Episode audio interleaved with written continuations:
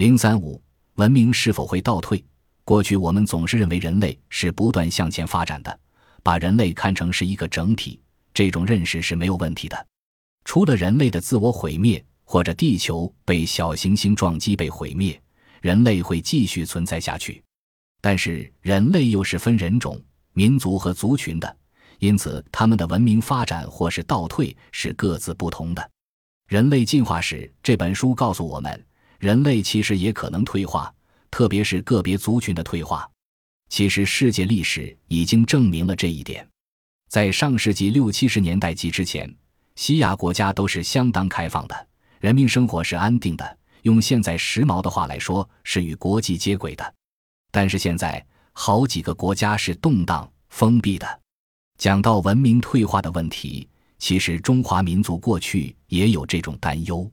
十九世纪末，严复翻译并出版赫胥黎的《天演论》后，物竞天择、优胜劣败的社会达尔文主义思想便在中国深入人心。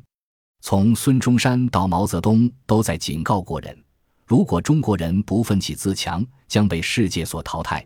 到时候会国将不国。二十世纪的历史也说明了这一点。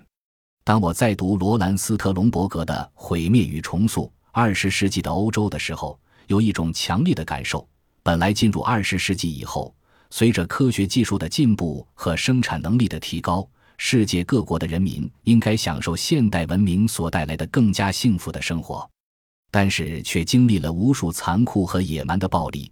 千千万万的生命丧失在血腥的战场上，所以，我们现代人藐视黑暗的中世纪的那种优越感，可以说是荡然无存。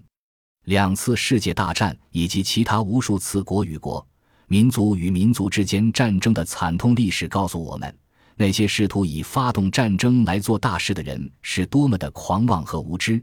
无论他们有多么冠冕堂皇的理由，都是人类社会最无耻和最凶恶的敌人。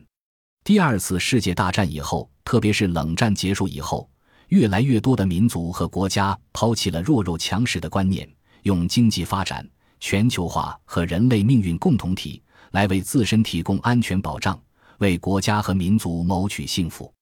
因此，如果在二十一世纪还信奉丛林法则的话，难免把国家和民族引向歧路。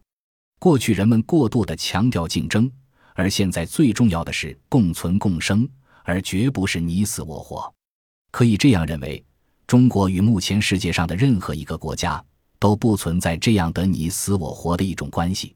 如果有这样的看法的话，就难以在这个世界上与其他民族和国家和平相处。双赢的局面。应该是现在世界上大家的共同追求。如果有人要打破这样的共同追求，就会被这个世界所排斥。所以，回到人类进化史的这个重要的观点上来，就是只有合作才能自我超越。本篇内容是根据二零二一年十一月二十七日参加中信出版集团和新周刊主办的《人类进化史》或语言、美与时间如何创造了我们。新书分享活动的发言整理。